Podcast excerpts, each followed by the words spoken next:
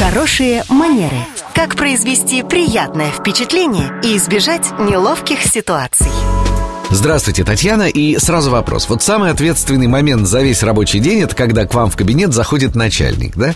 Расскажите, что в такой критической ситуации советуют делать правила делового этикета? В любое помещение, в котором находятся на данный момент ниж, ниши по статусу э, сотрудники, входящий руководитель автоматически их заставляет встать, ну, автоматически я имею в виду, да, не, не физически вынуждает это сделать, они должны встать и поприветствовать его таким образом. Если он подойдет и протянет им руки первые, тогда они его, конечно, конечно, а, поприветствуют взаимным рукопожатием. Если он этого не сделает, значит, достаточно того, что они встали и произнесли словесное приветствие. Другой разговор – если руководитель имеет привычку заходить 5-7 раз в день и что-то хотеть от своих подчиненных, какие-то задачи там, да, нарезать, да, каждый раз скакивать совершенно точно не обязательно.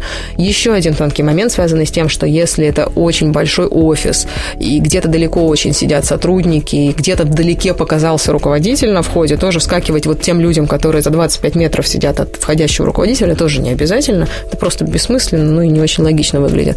И еще один момент, связанный с тем, что если сотрудники сидят и заняты какой-либо работой, и по какой-либо причине у них на руках, на коленях могут быть папки с документами, я не знаю, ноутбук, ну что-то, что мешает встать, но при этом способствует рабочему процессу, тоже стоит извиниться перед руководителем, сказать, что, к сожалению, встать не могу, но, безусловно, приветствую вас. Спасибо, Татьяна. Это были хорошие манеры от нашего эксперта по протоколу этикету Татьяны Барановой. Слушайте с понедельника по четверг в 19.40 на вечернем проспекте.